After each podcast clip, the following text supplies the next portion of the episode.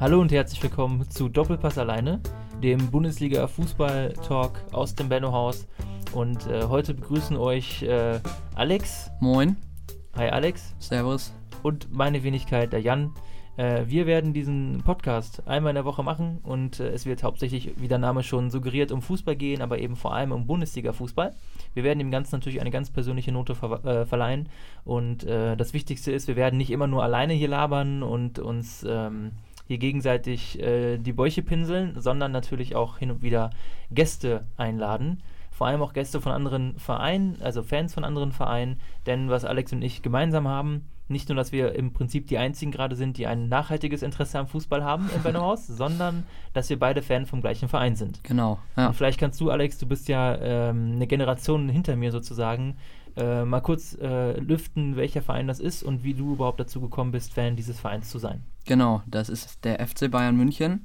Äh, ich wurde Bayern-Fan schon vor 10, 15 Jahren, da ich äh, Verwandte habe in München, beziehungsweise jetzt wohnt meine Tante da nicht mehr, aber dann waren wir da früher immer zu Besuch.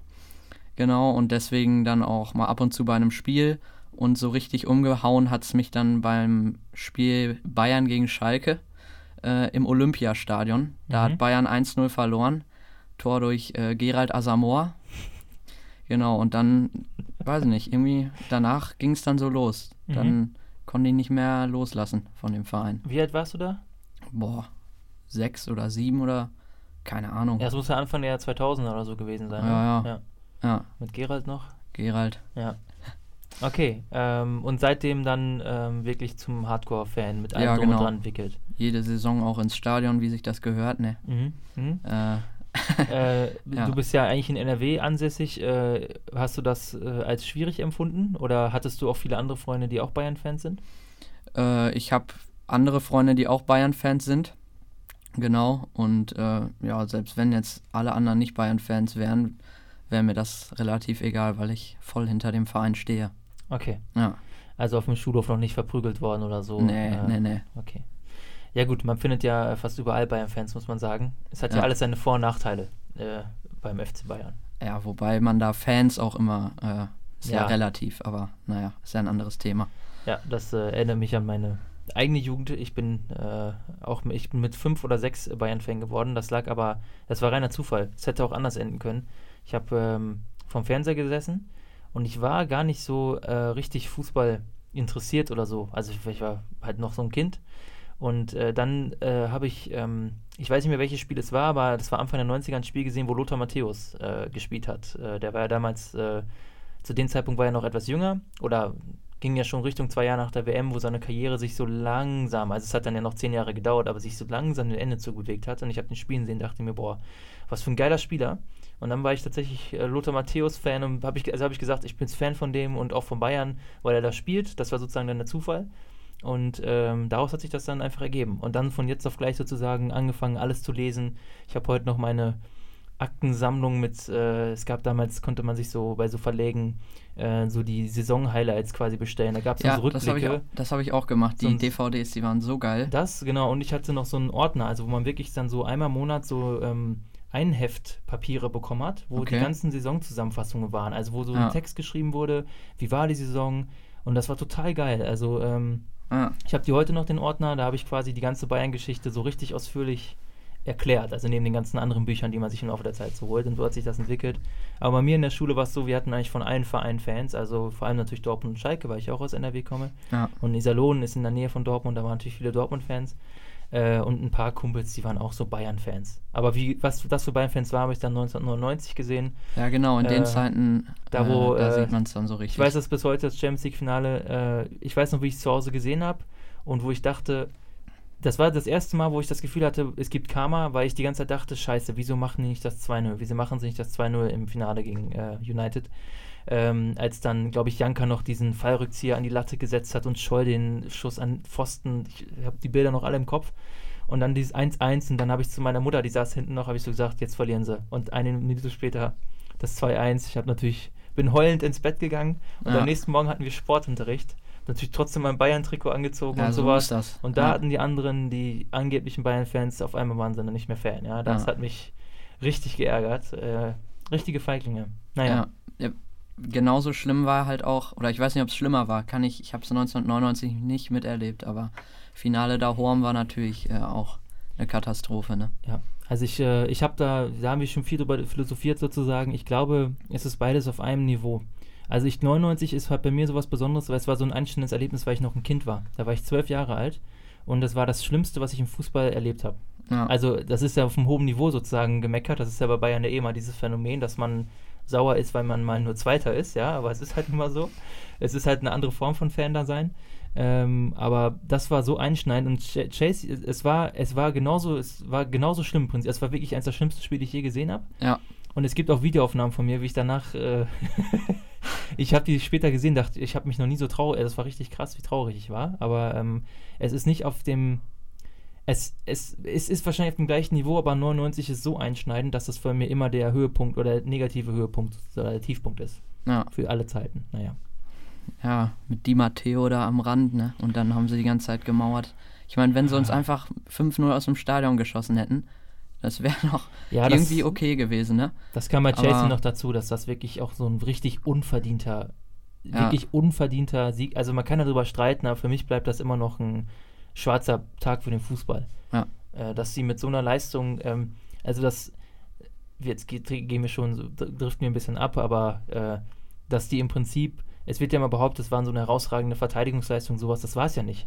Nee. Also es ist ja nicht so, als hätten die äh, erfolgreich Chancen verhindert, sondern im Gegenteil waren Bayern an dem Tag leider zu doof, äh, aus den hundertprozentigen was zu machen. Also die ja. Chancen waren ohne Ende da und Chelsea hatte wirklich diesen, diesen einen geilen Torschuss. Also sie hatten natürlich auch einige Offensivbemühungen, ne? aber das einzige Ding war wirklich dieser eine Eckball und das hat tatsächlich Aber da muss man sich echt mal fragen, man wechselt Van Beuten ein, um das irgendwie über die Bühne zu bringen und dann verliert er dieses Kopfballduell oder ist nicht an, an dem dran. Das, das kann nicht sein. Deswegen, äh, ja, Van Beuten war ein geiler Typ, besonders wie Van Gaal den damals immer einfach in den Sturm gestellt hat. Und das hat ja wirklich manchmal geklappt noch. Der Fehler Ini von Bayern, ja. Aber das, das ging gar nicht. Also das war ganz schlimm. Ja, ich würde es aber nicht nur an ihm festmachen. Es war ja, ähm, ich, ich, ich fand es viel enttäuschender, ähm, dass die Spieler also wie sich die Spieler vom Elfmeterschießen präsentiert haben. Also dieses so viel Angst zu haben, dass dann sogar Neuer äh, einen Elfer schießt, ja, äh, das, ist, äh, das ist peinlich. Ja. Team Moschuk, der da wirklich weggelaufen ist, so, das, da, das habe ich in dem Moment auch gedacht, da hat sich dann gezeigt, ähm, wer, wer wirklich äh, auch mental dazu in der Lage ist. Also ich, deswegen, ich mache auch so Schweini und so, klar, es ist super ärgerlich, ich mache aber niemandem Vorwurf, dass er einen Elfmeter verschießt immerhin sind sie angetreten. Ja, Aber genau. das, du kannst immer verschießen, das ist, so ist das halt. Das passiert halt und es ist so. Aber Angst, also so viel Angst zu haben, dass du deine, dass du dein Team im Stich lässt, das geht nicht. Also das war wirklich. Ja. Und da, das in dem Sinne hat, äh, war, war Chelsea das dann, also das haben sie zumindest gut gemacht. Die waren mental offensichtlich so auf der Höhe, jetzt auch nicht verwunderlich, wenn du so ein Spiel wie durch ein Wunder unentschieden spielst, dann, äh, dann bist du natürlich auf Wolke 7. Ne? Das war natürlich dann, naja. Ja. Gut, aber äh, wir wollen uns ja nicht so sehr der mit der Vergangenheit beschäftigen. Also man, wir stellen fest, wir sind beide Bayern-Fans und werden dann genau. in Zukunft vor allem, das denke ich, mit ein paar Dortmund-Fans auch wieder aufmischen. Ja, auf ähm, jeden Fall. Wollen aber jetzt Doppelpass alleine ähm, doch äh, erstmal auf die aktuelle Situation beziehen. Da wir Bayern-Fans sind, geht es jetzt in Folge 1 vor allem um Bayern natürlich.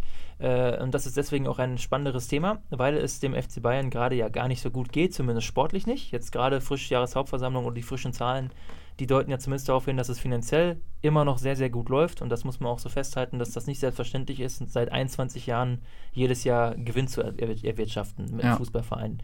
Ohne, äh, gut, Bayern hat natürlich auch seine Großsponsoren und das ist jetzt auch nicht alles äh, koscher, aber ohne so einen Scheich im Rücken sozusagen, das ist schon keine Selbstverständlichkeit. Und da muss man den, äh, muss man die Vereinsspitzen und die Führung auch loben. Ähm, aber die sportliche Situation, das ist das, woran sich die Geister der Fans ja auch so ein bisschen scheiden und ja auch unsere Geister. Ja. Äh, wir haben ja schon festgestellt in den letzten Wochen, dass wir beide so teilweise unterschiedliche Ansichten haben. Vielleicht kannst du erstmal anfangen, ähm, kurz darzustellen, äh, was du gerade denkst über die Situation. Ist Nico Kovac zum Beispiel der Trainer für die Zukunft und ähm, wie, ist die Mannschaft schuld? Wie siehst du das? Warum steht Bayern jetzt gerade nicht so gut da? äh, wie es eigentlich dastehen müsste. Ja, also ich glaube erstmal, dass die Mannschaft an sich äh, nicht schuld ist. Ich meine, dass es können, das haben sie letzte Saison noch gezeigt unter Heinkes. Hätten wir da nicht so viel Pech gehabt äh, im Halbfinale gegen Real, dann hätten wir vielleicht die Champions League gewonnen und dann wäre das jetzt auch alles gar nicht so schlimm. Aber deswegen glaube ich, an der Mannschaft liegt es gar nicht unbedingt.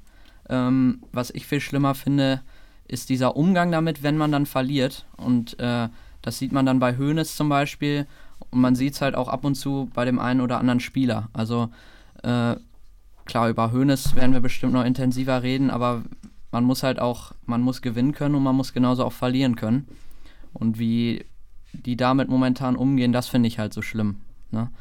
Dann hier irgendwie Bernat spielt sich einen Scheißdreck zusammen und ich meine, da gibt es so viel mit Paul Breitner. Das Ganze, das finde ich halt so blöd. Mhm. Ob Kovac jetzt der Richtige ist, das kann ich irgendwie nicht einschätzen. Ich meine, die ersten acht Spiele der Saison, da, das hat ja richtig gut geklappt auf jeden Fall, ne? Dann lief es nicht mehr so gut. Vor allem hat man auch gesehen, dass er taktisch auf jeden Fall nicht so viel auf der Pfanne hat, wie die, die davor halt äh, Trainer waren. Aber äh, so schlimm, wie es viele sehen, finde ich es jetzt nicht. Also ich mhm. weiß, dass du das äh, ein bisschen anders siehst, aber äh, ich würde dem auf jeden Fall noch eine Chance geben. Und ich glaube, wenn es jetzt wieder, wenn die so langsam wieder reinkommen und einen Lauf haben, ich glaube, dann kann der auf jeden Fall der Richtige sein. Ähm, nur manchmal habe ich halt das Gefühl, ich weiß nicht, dass er sich nicht vielleicht so richtig durchsetzen kann oder nicht so richtig klare Ansagen macht.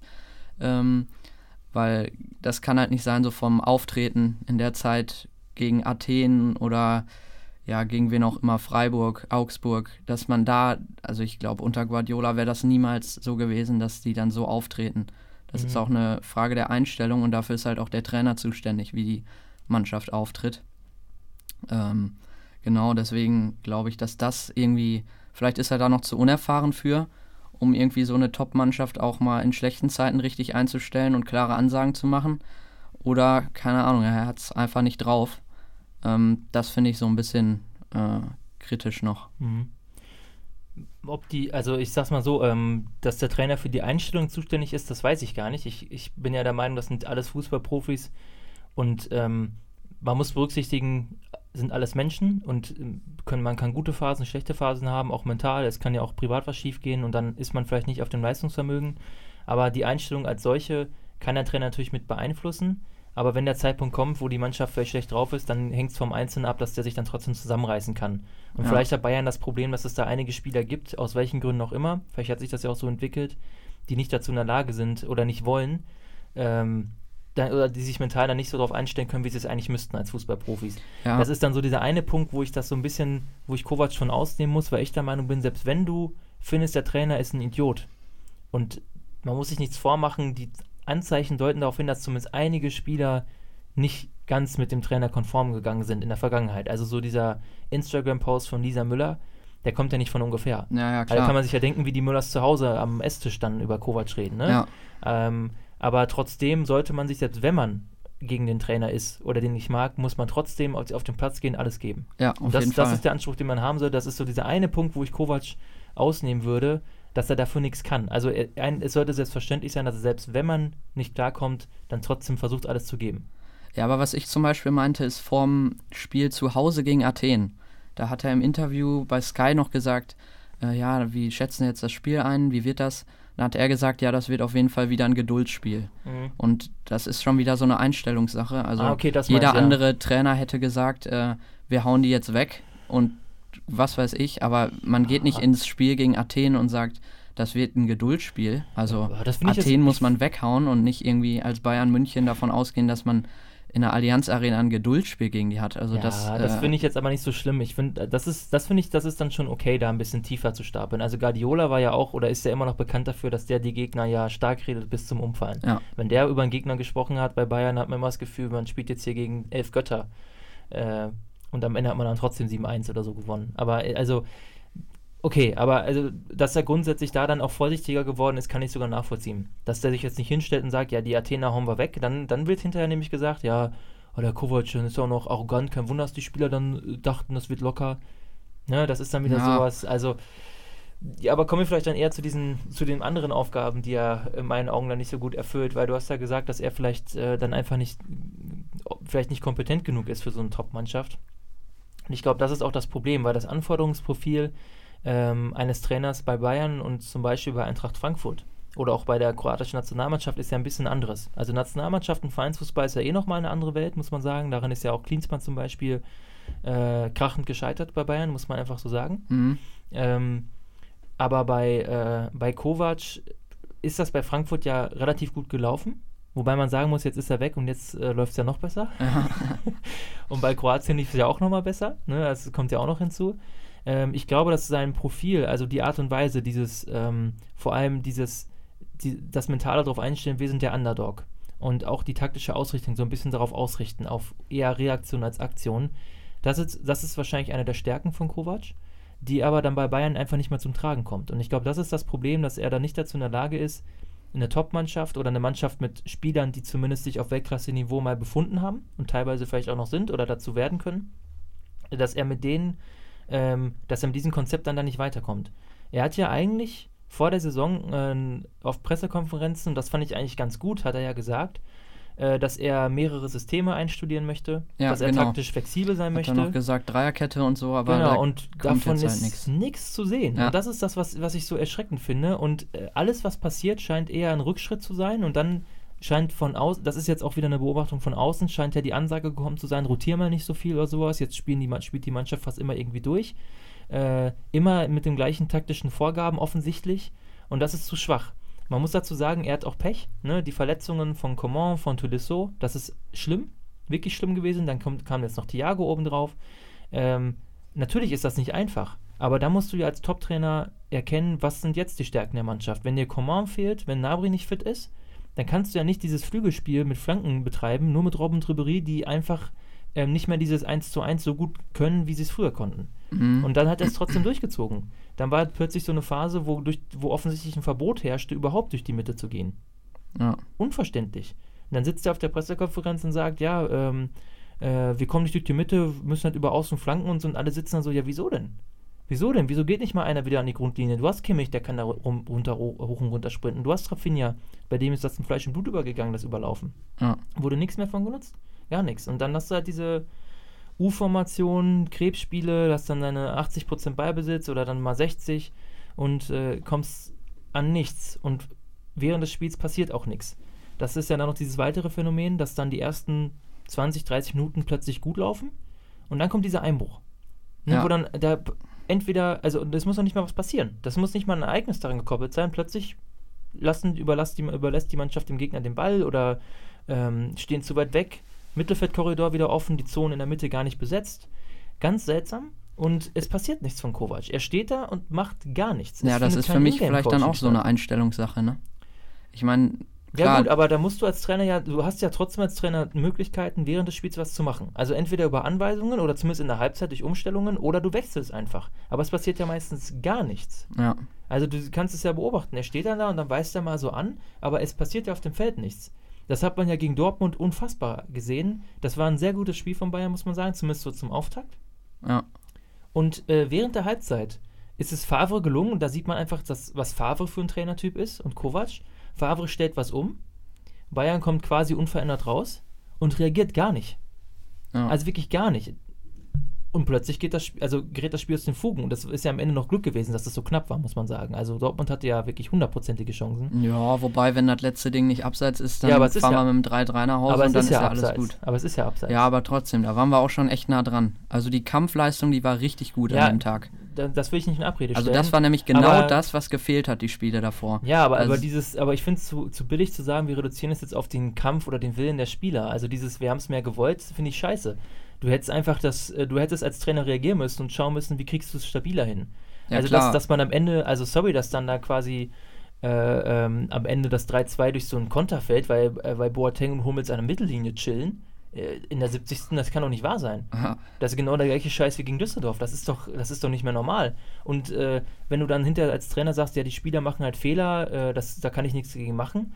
Doch, du kannst was dagegen machen. Du könntest zum Beispiel die Spieler auswechseln. Du könntest zum Beispiel denen eine ganz klare Anweisung geben, sagen, sorry Leute, jetzt haben wir noch 20 Minuten zu spielen gegen den Spitzenreiter im Auswärtsspiel.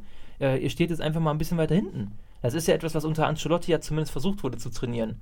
Dass Ja. die Mannschaft das von der Anlage vielleicht nicht so gut kann, ist jetzt geschenkt. Aber die Chancen steigen ja dramatisch, äh, eine positive Verteidigungsleistung zu haben, wenn nicht alle im gegnerischen Spielfeld stehen und keine Konterabsicherung da ist. Also das ist schon schwach. ja. Aber was man auf jeden Fall sieht, ähm, da es ist auch bei, es war bei Frankfurt so unter Kovac und auch unter Bayern. Oder bei Bayern jetzt. Ähm, die Mannschaften von Kovac sind halt irgendwie über lange, über lange Zeiten sozusagen, wie in der Meisterschaft, sind die nicht so gut. Aber in diesen einzelnen Spielen, wie im Pokal, da sind die gut. Und das ist genauso in der Champions League. Ja, wobei die Pokalspiele waren bislang ja nicht so gut. Ja, aber da hat er die Champions, äh, den DFB-Pokal gewonnen. Obwohl die, die waren zwar auch nicht so gut. Ich meine, beim Pokalfinale waren die ja auch nicht gut. Aber irgendwie und da. Schalke hatten sie und das auch, vielleicht auch vielleicht. Sie Schiri-Glück, ne? Ja. Man auch, also beide Male hatten sie extremes Schiedsrichter. Vielleicht ist das auch mehr eine Hoffnung bei mir, dass wir so irgendwie die Champions League gewinnen. Aber äh, die Mann Kovacs Mannschaft jetzt ist irgendwie die beste seit fünf oder sechs Jahren in der Champions League bei Bayern. Okay, es kann auch an der Gruppe liegen, weil das halt einfach. Was? Ja, also die waren noch nie, standen noch nie so gut mit irgendwie, wie viele Punkte haben die? Die haben vorher immer mal ein Spiel verloren oder mehr Punkte liegen lassen. Ach so, ähm, ja, aber Bayern hatte doch zum Beispiel letztes Jahr, meine ich, 18 Punkte in der Gruppe oder vor zwei Jahren. Okay. Ich habe das aber- bei Sky, haben die das gesagt. Die Echt? beste Mannschaft Aber also es sind fünf Jahren oder also, so. okay, also es mag sein, dass Bayern immer eine Niederlage hatte gegen City, das eine Mal, so dass am Genau. Ende meistens 15 statt 18 Punkte waren. Jetzt haben sie ja die Chance auf äh, 16 Punkte, Ja. weil sie ja gegen, äh, aber da müssen sie ja gegen Ajax gewinnen. Sehe ich ja auch noch nicht. Ja, gegen Ajax. Doch, aber, aber das werden sie gewinnen. Ja, aber du musst, also da muss man jetzt auch wirklich relativieren, was das für eine Gruppe ist. Das ist ja das große Glück, muss man sagen, in meinen Augen, dass wir im Pokal und auch in der Champions League wirkliche Weichspülgegner hatten, Ja. die uns das Überwintern in der K.O.-Runde sozusagen ermöglichen. Also wären wir in so einer Gruppe, gut, sind wir jetzt, das wäre jetzt nicht passiert, weil wir auch durch die vergangenen Leistungen, aber wären wir in einer Gruppe wie zum Beispiel Liverpool gelandet, dann hätte ich echt schwarz gesehen. Ja. Weil gegen PSG und Napoli zum Beispiel und dann noch Belgrad, weiß ich nicht, ob Bayern da äh, so gut abgeschnitten hätte. Und da haben wir echt Glück mit Sporting und äh, äh, mit Benfica äh, und mit Athen. Ja.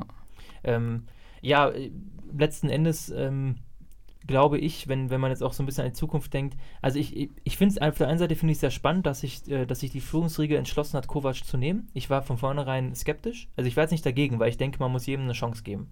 Ja, Mhm. und du kannst als Fan nicht arrogant sein, sagen, also hat Real hat mit Zidane ja auch einen guten Griff gemacht, muss man sagen. Auch wenn, äh, auch wenn da die Umstände eine Rolle spielten und die Mannschaft den Trainer auch so ein bisschen getragen hat, in, zumindest in K.O.-Runden. Ähm, und natürlich ist dann ein Traum bei Hoeneß immer schon da gewesen, mit so Steigeruch äh, Leute auszuwählen, die es dann schaffen und so wie er selber ja auch. Ne, und Rummenigge. So Ah. Leute, die dem Verein verbunden sind, dieses Familienimage. Ich verstehe diesen nostalgischen, romantischen Gedanken, aber ich halte es für einen absoluten Fehler in der, in der Situation, in der sich Bayern jetzt befindet. Das ist ein Weltkonzern. Oder ein Weltverein zumindest. Und da steckt so viel hinter. Und da steckt auch so viel Anspruch mittlerweile hinter. Vor drei Jahren waren wir hundertprozentig der, einer der Top 3 Clubs der Welt zusammen mit Real und Barca. Das ist jetzt ein bisschen anders. ja, wobei ich Und- auch finde, momentan sind gar nicht die anderen schwächeln auch alle irgendwie. Real ist nicht so gut, Ja, natürlich, Barca ist natürlich nicht so gut. die, aber es ist mir egal, ob die schwächeln. Und Ja, du kannst ja. davon ausgehen, dass bei Real und bei Barca ähm, und Juve ist im Moment ja sehr stark und City ist auch sehr stark und Paris ist auch sehr stark. Kannst aber davon ausgehen, dass Real und Barca die Möglichkeiten haben, schnell zurückzukommen. Bei Bayern, Aber ähm, Paris so stark ist, weiß ich nicht. Spielen in der Ligue 1, selbst da gewinnen sie nicht alles. ja gut, sie haben jetzt ja, jetzt haben sie zweimal unentschieden gespielt, Genau. davor haben sie ja 14 Spiele oder so gewonnen. ja, in der, krank. in der Liga. Ne? Ja, gut, man kann immer über Bauernliga und Farmer League und so lachen, aber ähm, die Bundesliga war jetzt ja auch jahrelang nichts anderes für Bayern. Also, das will, will ich jetzt gar nicht, aber es ist trotzdem ein krasses Ja, Team. aber Und Tuchel 1 ist und ein- Bundesliga kann man trotzdem nicht vergleichen, finde ich. Ja, ver vergleichen kann man alles. Aber also, ich weiß, es ist ein anderes Niveau, da stimme ich dazu. Aber ich sehe bei Paris mit Tuchel einfach einen Trainer, der zu großen Berufen ist. Und der wird Paris zu krassen Erfolgen führen. Wenn es nicht dieses Jahr ist, auf jeden Fall im nächsten Jahr. Der ist einfach ein super Trainer und deswegen ärgere ich mich auch, und jetzt kommt auch der Bogen zurück, dass man den hat ziehen lassen. Also, dass, dass Hoeneß diesem romantischen Gedanken nachgehangen ist und wirklich gedacht hat, er könnte Heinkes überzeugen, noch zu bleiben, obwohl der gesagt hat, er will nicht. Dass das nicht respektiert wurde, dass man dann quasi bis zur Winterpause oder sogar darüber hinaus wartet und hofft und hofft und hofft, dann klappt das nicht. Dann sind die anderen Optionen weg. Äh, zumal es mit Tuchel ja vielleicht eh nicht geklappt hätte, äh, mit den Charakteren, die wir im Verein haben. Und dann holt man sich Kovac. Und Kovac, deswegen hatte der, also in meinen Augen war es von vornherein ja eher eine Notlösung. Ich glaube nicht, dass Kovac von vornherein ganz oben auf dem Zettel stand, auf gar keinen Fall. Nee, und dann holt man sich nicht. den und da haben wir doch das Gleiche, was man vor zehn Jahren mit Klinsmann gemacht hat. Das ist das, was ich nicht verstehe. Bei Klinsmann, ich war damals total dafür und ich, bis zum Ende war ich für ihn, weil ich, da, weil ich das Gefühl hatte, der, der versucht und der bringt nur frischen Wind rein, das hat er auch in gewisser Weise. Und danach kam der Van Raal. Und dass man jetzt aber einen Trainer holt, der mit der Spielanlage, die ja mit Van Gaal so ein bisschen etabliert wurde, dieses dominante Ballbesitzspiel, ähm, und aus dem heraus die Gegner dann dominieren, dass man das mit Kovac im Prinzip hat fallen lassen oder darauf gesetzt hat, der kriegt das hin. Obwohl er das ja bislang nie machen musste und offensichtlich auch wirklich nicht hinkriegt. Das fand ich schon komisch. Und dass man dann noch dieses, diese Haltung einnimmt, wir verteidigen ihn bis aufs Blut. Ich weiß ja, dass, äh, das Höhne, dass das Hönes selber positiv meint, aber ich halte das für einen kindischen Fehler. Das kannst du nicht machen. Und dann hat das ja auch schon ein paar, nach dem 3 gegen Düsseldorf ist Hönes ja von der Linie wieder abgerückt. Und Mhm. das lässt einen auch wieder schwach dastehen. Was ist das denn für eine Vereinsführung? Ja. Was hat Bratzo denn da zu melden? Das sind alles so Dinge, also wenn ich jetzt gucke, vor fünf Jahren und wir hatten Reschke und wir hatten Sammer und wir hatten, äh, wir hatten mit Guardiola, gut, da hat man alles versucht, er wollte nicht bleiben, das ist Pech. Aber wir hatten so eine krasse, so ein krasses Team. Und das Nachwuchsleistungszentrum war gerade im Aufbau und man dachte, die Zukunft ist golden und es kann nichts mehr schiefgehen. Und jetzt stehen wir mit wem? Mit Kovac da? Mit Salihamidzic? es tut mir leid als Sportdirektor, es tut mir wirklich leid, ich mag den, aber sorry, aber das ist einfach nicht, das ist nicht zu glauben. Und, äh, und Hönes und Rummenigge halten dann eine Pressekonferenz ab, wo du dich, wo ich zumindest im Grund und Boden vor Scham versunken bin, weil ich dachte, das ist auf jeden Fall nicht, also als Vereinsmitglied, das sind jetzt nicht meine Werte. Weil das ist heuchlerisch, sich dahin zu stellen, Artikel 1 zu zitieren und im gleichen Atemzug Bernhard als Scheißdreck zu bezeichnen oder so, das ist doch, Ja. das kann doch nicht wahr sein. Also Ja. diese Form von Realitätsverzerrung, das ist das, was ich nicht verstehe und Kovac ist ja nur ein Resultat davon. Dieser arrogante Gedanke, wir können das mit unserem Familienscham hier schon regeln. Das ist peinlich. Und dann kannst du noch so ein gutes Team haben und ich stimme dir auch nicht ganz zu. Ich glaube, die Mannschaft ist nicht so gut, wie man denkt, dass sie ist. Und das hat sich letzte Saison ja schon angedeutet mit den letzten Spielen. Also Frankfurt war nicht gut im Pokalfinale, aber Bayern war auch nicht gut. Und gegen Stuttgart zu Hause, das war auch nicht gut. Ja, Also das den war ja- 34. Spieltag kannst du ja jetzt nicht als Ansatz nehmen. Das Finde ich, ist- find ich schon, weil es war jetzt nicht so, dass die Mannschaft nicht wollte, sondern dass das einfach an dem Tag nicht gereicht hat. Ja, nee, aber da, das Spiel, Nee, Das- also, also ist zumindest, ich nehme es mal als Indikator dafür, dass auf jeden Fall die heile Welt nicht mehr ganz so heile war. Nach dem Realspiel war die Luft raus. aber ich finde, da haben sie einfach gezeigt, dass es geht. Und hätten sie es da geschafft, dann sähe Ja, das, das- jetzt alles so anders aus. Und da hatten, ja, hatte man einfach wieder Aber Pech. sie haben es nicht geschafft. ja, ja, Ne, gut, aber das. man, nein, ich weiß, man hatte Pech, aber Lewandowski hätte auch aus, aus 10 Metern Line vom Tor das Tor machen können. ja, aber der Schiri hätte auch einfach in der ersten Halbzeit Elfer geben ich können weiß, bei ich Marcelo. stimme, ich, und dann, stimme, ich stimme dir zu. Also das natürlich ist das war unfair und man wurde verpfiffen. Ich bin da vollkommen deiner Meinung. Ähm, aber ich, man muss es auch andererseits betrachten, dass die sportliche, also dass, dass man auch selber es hätte trotzdem schaffen können. Man hätte dem Gegner nicht zwei Tore schenken müssen. Ne, man hätte auch seine Chancen nutzen können. Die Chancen waren alle da.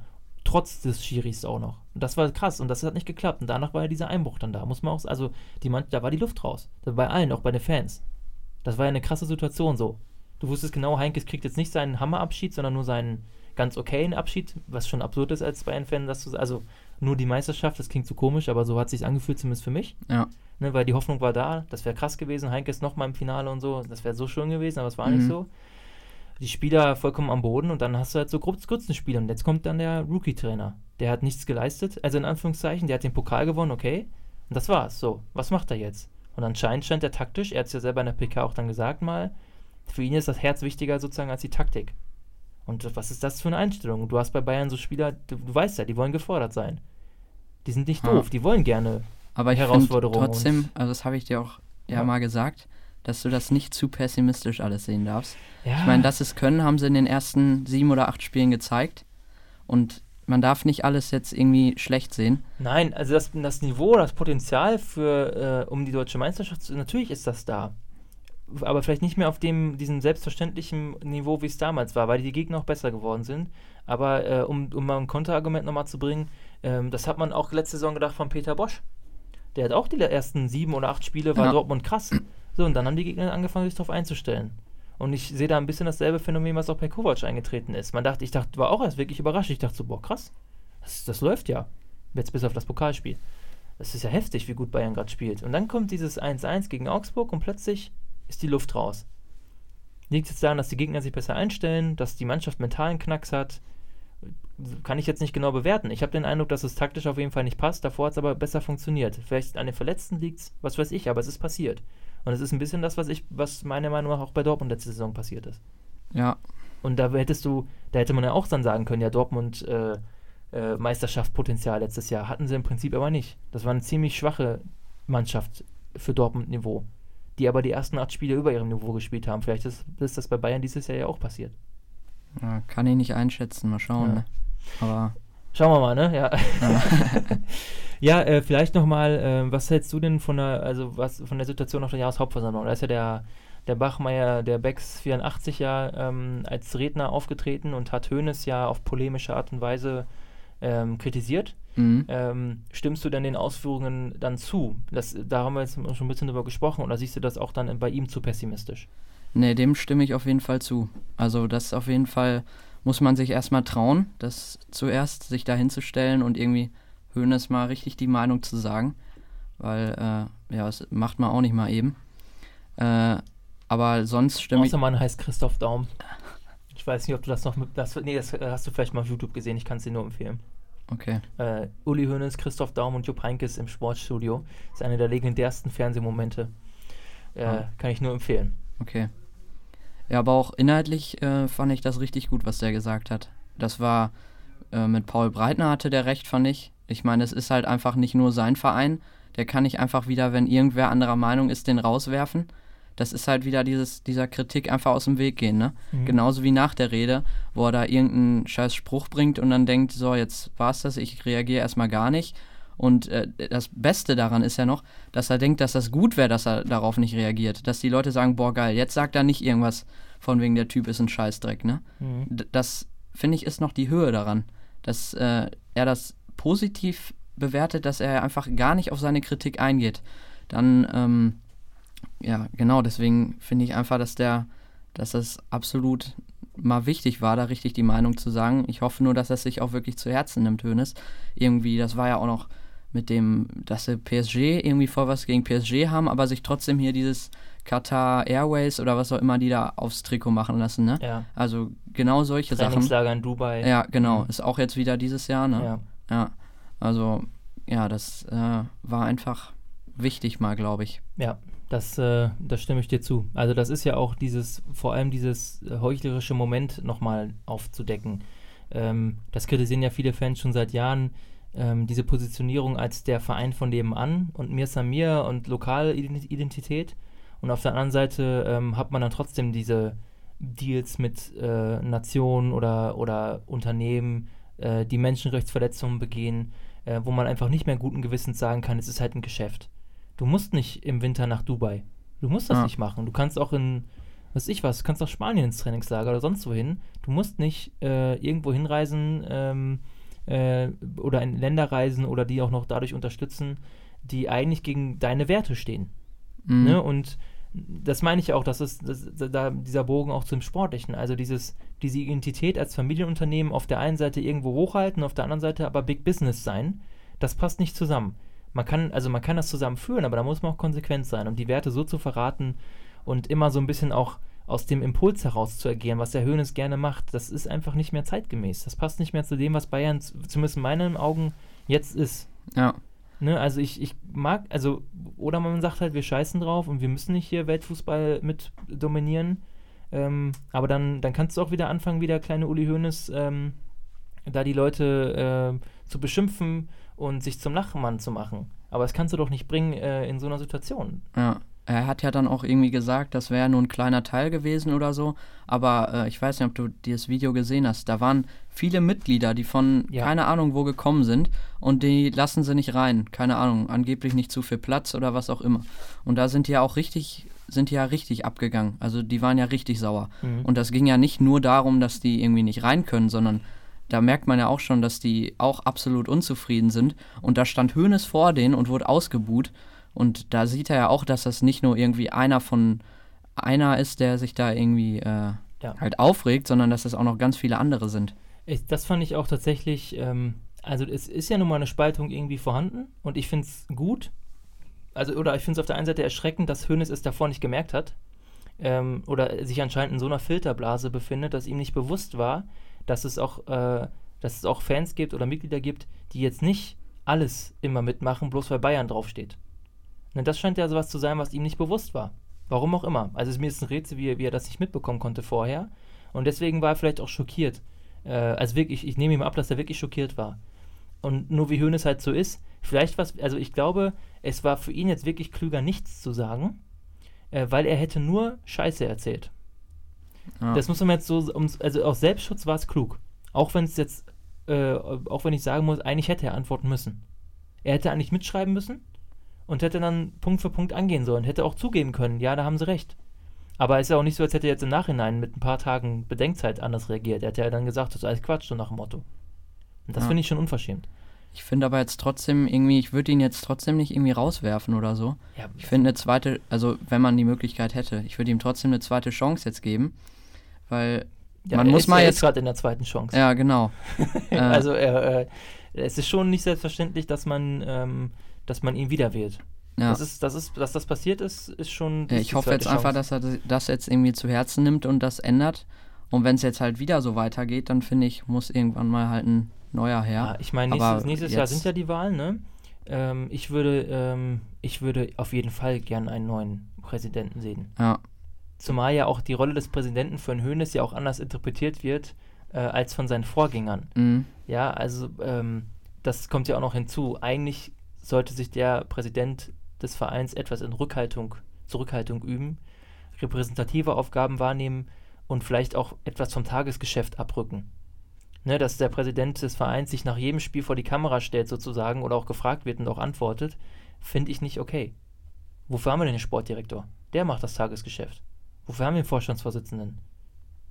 ja. Ne? Also das ist nicht die Aufgabe von Uli Hoeneß eigentlich, aber äh, dass er es so, so interpretiert, ist ja kein Geheimnis. Nur ich glaube, dass das auch nicht mehr zeitgemäß ist. Und wenn Hoeneß gehen sollte oder Ehrenpräsident wird, was weiß ich was, äh, habe ich auch kein Problem mit. Äh, da muss man natürlich aber auch dafür sorgen, dass äh, so jemand wie Salihamidzic ähm, nicht mehr als Sportdirektor arbeitet. Der kann ja eine andere Funktion erfüllen. Dann sollen sie ihn zum Botschafter machen, so wie Sanyol oder sowas, ja? ja, ist dann aber auch so nichts Halbes und nichts Ganzes irgendwie. Ja, aber du brauchst halt einen Fach, du brauchst einen Fachmann. Es tut mir echt leid, aber ich finde, der Sportdirektorposten bei Bayern, das ist nicht so wie in den 70ern mit Hoeneß, äh, wo man dann jemanden hinsetzt, der lernt das dann so on the fly. Das kann doch nicht wahr sein. Du brauchst doch jemanden mit, äh, mit Erfahrung, mit einem Netzwerk, Scouting-Netzwerk, Verhandlungsgeschick, ko äh, äh, wirtschaftlicher Kompetenz, sportlicher Kompetenz. Ich weiß ja nicht, wie, wie Salihamidzic diese Kriterien alle erfüllt hat oder nachgewiesen hat. Ich glaube ehrlich gesagt gar nicht. Woher auch? Das, ich mache ihm das ja gar nicht zum Vorwurf. Ich hätte ja auch wahrscheinlich nicht Nein gesagt. Gut, ich hätte Nein gesagt, weil ich hätte gewusst, dass ich das nicht kann. Äh, aber äh, das, ich mache ihm nicht zum Vorwurf, dass, das, dass er, dass er die, das als Chance begriffen hat, aber der kann das doch nicht. Also ich, ich sehe zumindest nichts nach außen, was belegen könnte, würde, dass Salihamidzic ein guter Sportdirektor wäre. Und Außenerstellung ist ja ein Teil seiner Aufgabe und die ist in meinen Augen ja katastrophal. Ich habe mich am Anfang so geschämt. Also ich habe wirklich da gesessen und dann ist er bei Sky im Interview und hat mich echt geschämt, weil der keinen geraden Satz rausbekommt. Hm. Und weil du richtig merkst, dass der irgendwie so ein PR-Training bekommen hat und versucht so professionell den Fragen auszuweichen und das nicht kann. Und dann trotzdem teilweise Dinge sagt, die er wahrscheinlich nicht hätte sagen sollen. Das ist voll peinlich. Ja. Das macht mich echt betroffen. ja, oder, oder wie stehst du zu Bratzo? Weil du hast ja auch gesagt, dass du ihn ja eigentlich gar nicht so schlimm findest, oder? Ja, nee, das nicht. Aber ich finde, so wie der fertig gemacht wird momentan, da tut er mir einfach, der tut mir einfach leid. irgendwie. ich weiß Und ja. äh, ich weiß nicht, ob das, ob man das so gut von außen äh, beurteilen kann. Also klar muss der irgendwie in solchen Situationen sich mal vor die Kamera stellen und was sagen. Aber äh, sonst weiß ich nicht, was der intern halt so macht. Ob da vielleicht schafft er da ja was. Ja, Oder-? Also, das war ja auch bei Sammer immer die Diskussion, was macht der eigentlich? Aber man muss ja sagen, als Sammer da war, gab es krassen Erfolg. Jetzt ist, ist Salihamidzic da und jetzt gibt es keinen Erfolg. Ab wann war Sammer denn da? Sammer kam nach dem, äh, kam 2013, nach dem, ähm, Ah, okay, nach ja. dem Triple-Vize. Mhm. Jetzt kann man, also da muss man sagen, dass deswegen ähm, Nerlinger fand ich damals auch nicht so gut, aber ich hätte lieber Nerlinger als Salihamidzic, weil Nerlinger auf mich den Eindruck gemacht hat, der hatte, der hatte wirklich Kompetenzen. Und der hatte, muss man ihm auch sa- sagen, Nerlinger hat ja schon die Grundlagen gelegt für das Triple dann danach. Der hatte echt, ich glaube, wir hätten auch mit Nerlinger das Triple-Jahr so, so bestritten, wie es am Ende war. Aber was Sammer dann auch danach gemacht hat und wie er Kritik gesteuert hat und äh, mit den Medien umgegangen ist, das war schon richtig stark. Ja, der war gut. Und das kann Salihamidzic nicht. Also das sage ich, das, was man konkret beurteilen, ist auf jeden Fall die Außendarstellung. Ja, und das finde ich ist wirklich äh, dem Verein nicht würdig. ja. Und das könnte könnte, das könnte Kahn, Lahm, die haben jetzt auch vielleicht die, gut Kahn noch eher, aber Lahm hat natürlich auch noch nichts nachgewiesen, aber der könnte zumindest das irgendwie besser. Dass Ja, Lahm, Kahn dass ist ja Lahm auch Scheiße labern kann, weiß man ja. Kahn ist ja auch im Gespräch jetzt irgendwie. Ich bin mal gespannt, als was der im Gespräch ist. Ja, Äh, Präsident. nee, das fände ich.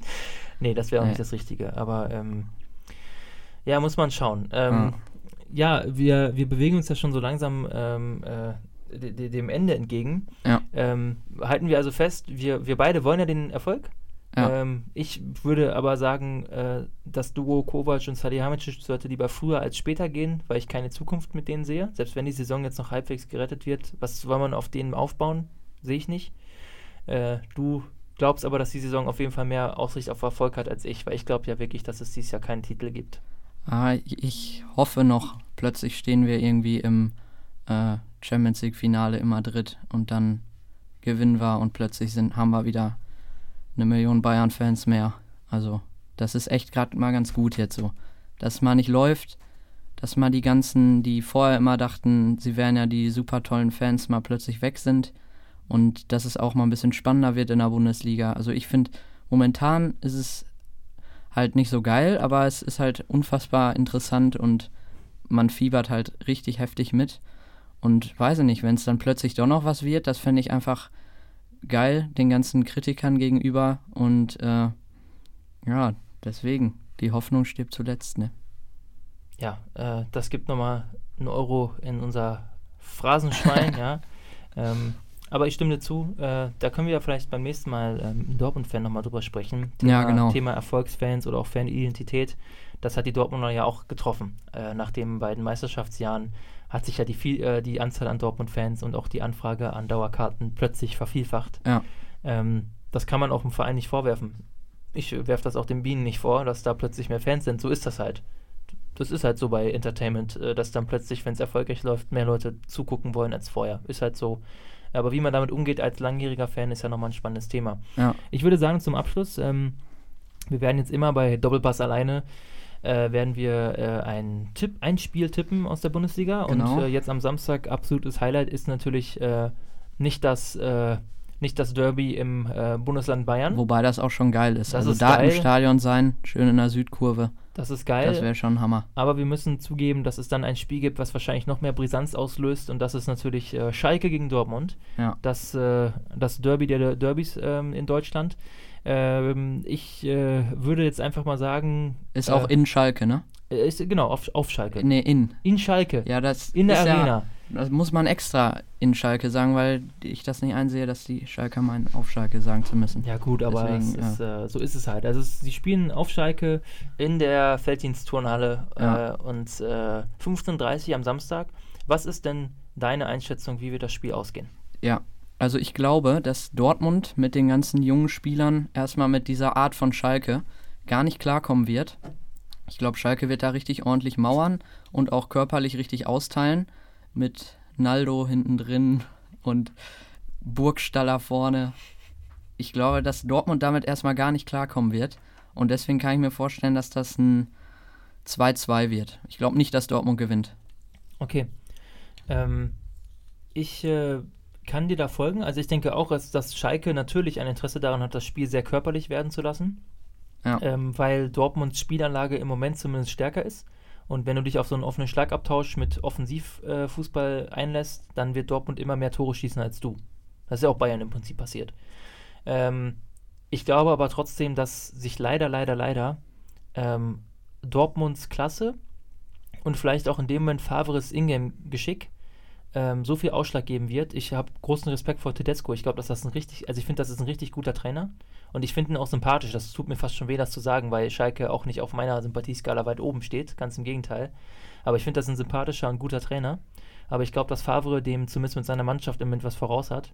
Und deswegen gehe ich davon aus, dass Dortmund, so leid es mir tut, 3-1 äh, gewinnt. Ich bin sogar nah dran zu sagen 4-1, aber ich glaube, es wird 3-1 ausgehen und äh, irgendwie so 2-0, dann macht Schalke Anschluss und dann macht Dortmund 3-1, dann bin ich enttäuscht. So ein Spiel ist das so ganz typisch. Nee, die letzten Male konnte Dortmund sich den Gegner irgendwie immer so zurechtlegen und irgendwann ist dann das Tor gefallen. Ich meine, die haben auch nie hoch gewonnen. Die haben mal gegen Nürnberg 7-0 gewonnen oder so, aber die haben sich immer schwer getan, ne?